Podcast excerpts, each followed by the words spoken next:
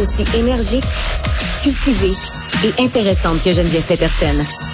En remplacement, Yasmine Abdel-Fadel. Alors, vague de consternation euh, chez plusieurs des citoyens qui ont vu les publications d'images d'un vol nolisé par des influenceurs québécois qui sont partis faire la fête à Cancun le 30 décembre euh, dernier, puis situation qui a complètement dégénéré. là, on parle beaucoup des influenceurs, des influenceurs sur les réseaux sociaux, Instagram, Facebook, TikTok, Snapchat. Mais est-ce que ce faux pas voir cette frasque va vraiment venir nuire à leur image ou viendra-t-elle finalement booster leur, euh, leur euh, finalement leurs abonnés? Euh, pour en parler, on a avec nous Victor Henriquez, expert en relations publiques et gestion de crise. Bonjour Victor, bonne année. Bonjour Yasmine, bonne année Yasmine. Alors, comment comment tu réagis à ces images-là, ces influenceurs tellement fiers de leur coup Est-ce que tu penses qu'ils vont en payer le prix ou est-ce qu'ils vont récolter finalement plus d'abonnés? Ben, je pense qu'au niveau des abonnés, on voit les réactions sont assez euh, sont assez partagées. Puis je pense qu'au bout de la ligne, je veux dire, euh, on s'entend qu'il y a depuis le début de la la période des fêtes sur les réseaux sociaux, on voit beaucoup d'influenceurs qui présentement sont à l'extérieur, qui sont qui font le party. On a vu des gens dans des raves, dans des événements, et là on voit ces, images-là. Donc, je pense que c'est pas nécessairement nouveau. Il y a une jeunesse qui est tannée, il y a une jeunesse qui, comme tout, je pense, est tannée de la pandémie. Et lorsqu'on voit des jeunes aller faire la, fête ailleurs d'une certaine façon, ils profitent du fait que la pandémie n'est pas gérée de la même façon partout dans le monde. Donc, je pense qu'à ce niveau-là, je vois pas nécessairement des faits importants. Maintenant, au niveau, par exemple, de la, des agissements même dans l'avion, ben, ben je pense que là, à un moment donné, il y a une inconscience supplémentaire. Et moi, si j'étais un annonceur qui faisait affaire avec ces gens-là, je me poserais de sérieuses questions quant à mon association avec eux. Ben, c'est la question que je me posais. Tu sais, euh, euh, ils, ils sont euh, souvent commandités par différentes compagnies qui les utilisent pour faire du marketing de certains produits. Ça va être quoi le prix et quelles sont les questions que vont devoir se poser ces entreprises-là avant de décider de faire affaire avec ces influenceurs-là, est-ce qu'ils vont vouloir coller leur image ou pas? Mais en même temps, s'ils sont influents, ben ils le sont. Parlez-en bien, parlez-en en mal, mais parlez-en. Est-ce que ça s'applique ici? Ben, oui, c'est pour ça que je pense que ça n'a pas d'enjeu nécessairement. Oui, leur following va augmenter. En même temps, attention, il y a beaucoup de jeunes qui en ce moment-ci dénoncent sur les réseaux sociaux la façon qu'ils ont eu d'agir, qui les trouvent inconscients. Je veux dire, c'est c'est pas des gens qui font l'unanimité d'une jeunesse québécoise qui le représente. Il faut faire bien attention à ça. Je pense qu'il y a beaucoup de gens qui comprennent que ce comportement est inacceptable. Il y a des règles pour ça. Il y a des amendes salées qui vont ressortir. On verra également ce que va faire Sunway quant au vol de retour. Je pense que j'ai compris qu'il y avait des policiers qui allaient être dans le vol. À un moment donné, il faut que ces gens-là comprennent que même si euh, ils sont tannés de la pandémie, ça leur permet pas de tout faire. Maintenant, pour les entreprises, c'est une question de valeur. je reviens un peu sur la, situation qu'avait vécue Guillaume Le Métivillage, parce que c'est probablement une, des plus démonstratives qu'on a eues par rapport à, cette pandémie-là, euh, qui à l'époque, Guillaume Le Métivillage, rappelons-le, a perdu son contrat avec Hyundai. Pourquoi? Parce que la compagnie a dit, Malheureusement, je respecte le choix personnel d'une personne, mais comme porte-parole, je dois m'assurer que mon porte-parole correspond à mes valeurs. Et ici, comme entreprise, l'évaluation qui va se faire, c'est d'y rester dans les valeurs de l'entreprise. Ces influenceurs-là, de par leurs gestes, de par leur action, euh, la façon d'agir, est-ce que ces influenceurs-là sont des gens qui partage les valeurs que mon entreprise veut propager. Ça se peut que la réponse soit encore oui en passant. Ça, ça appartient à chaque entreprise de le décider. Mais je pense qu'en majorité, des entreprises qui, par exemple, dans leur chaîne d'approvisionnement ou en ce moment, mettent en place des mesures pour prévenir la maladie chez leurs employés, par exemple, ou pour prévenir la maladie chez dans leurs usines, bon, je suis pas sûr que ces gens-là vont vouloir s'associer à des influenceurs qui semblent un peu se foutre de ce que les gens pensent et qui veulent vivre dans un monde sans pandémie, alors que, rappelons-le, on veut tous vivre dans un monde sans pandémie. Mais ben oui. C'est juste que euh, ben, on se permet pas tous de le faire en se foutant un peu de toutes les règles comme ces gens-là le font présentement euh, de ce qu'on voit dans l'avion. Puis là, je trouve ça intéressant, d'analyser comment d'un point de vue communicationnel, la pandémie euh, peut avoir une répercussion sur le monde du marketing d'influence, appelons-le comme ça. Puis il y a quelques semaines, je sais pas si tu t'en rappelles, mais Chris Robbins, qui a été un ancien candidat chez Occupation Double, avait fait les manchettes parce qu'il a été commandité euh, pour faire la promotion de la vaccination. Lui, au début, qui se posait des questions, doutait euh, sur est-ce qu'il va se faire vacciner ou pas. Finalement, il a été, il s'est fait vacciner et il a été payé par le gouvernement fédéral pour faire la promotion de la vaccination. Est-ce que tu penses que les images qui ont été diffusées aujourd'hui viennent entacher l'image des influenceurs en général? Est-ce que le gouvernement va réfléchir deux fois avant de, euh, de faire la promotion finalement des mesures euh, contre la pandémie à travers les influenceurs? Euh, je pense que ben, je pense que les ententes contractuelles vont être de plus en plus serrées quant aux valeurs que les gens vont devoir respecter. Puis ça, c'est le, le, tu l'as dit, le marketing d'influence, c'est quelque chose qui est en train de se développer.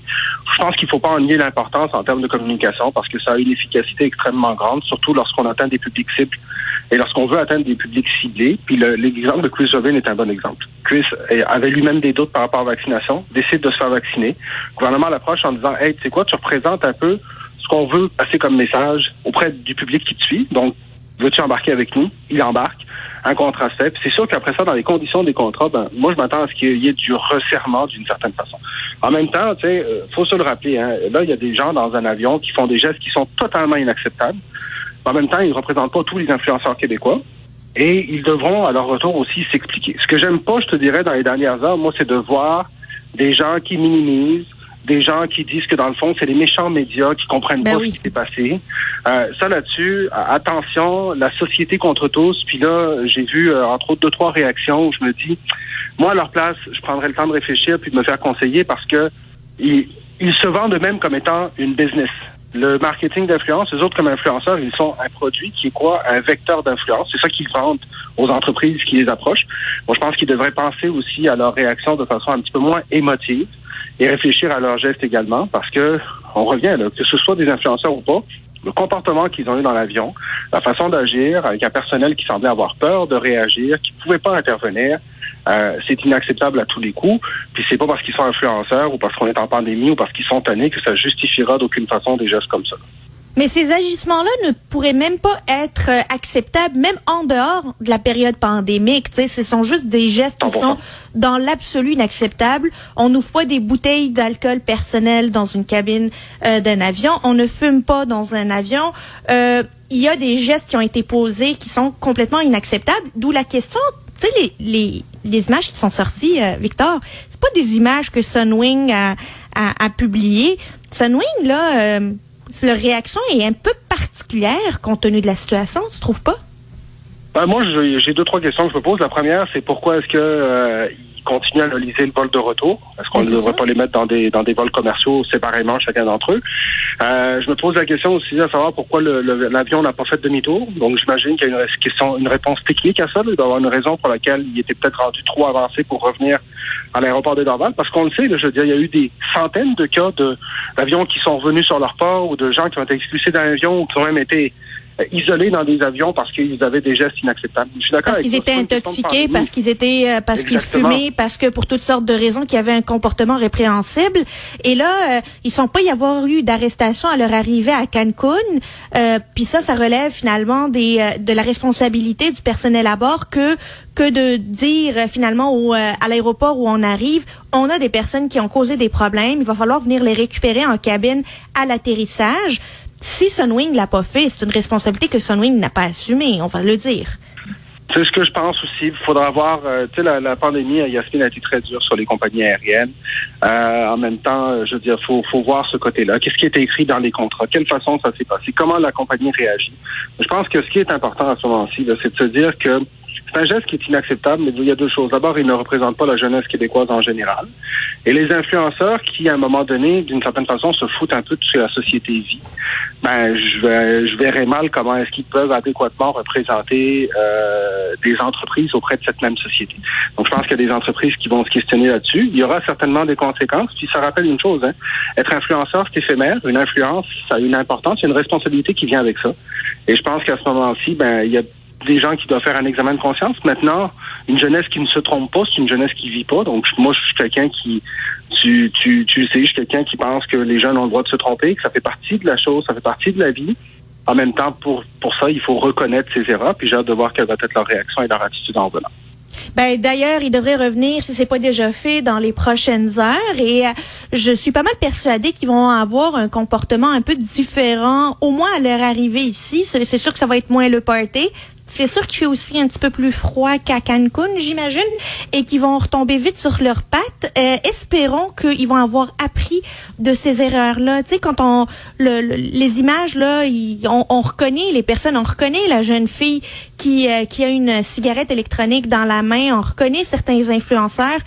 À leur place, je ferais profil bas pendant quelques semaines, quelques mois pour essayer de me faire oublier. Euh, parce qu'aujourd'hui, c'est très difficile de voir euh, comment ces influenceurs-là peuvent faire partie eux aussi de la solution quand, ben, tu sais quoi, ça, ça s'applique pas à nous, ces affaires-là. Nous, on va faire comme dans un autobus scolaire quand on partait à New York, comme disait Vincent tantôt. On va faire la fête pour aller à Cancun, euh, puis il y en a pas de problème.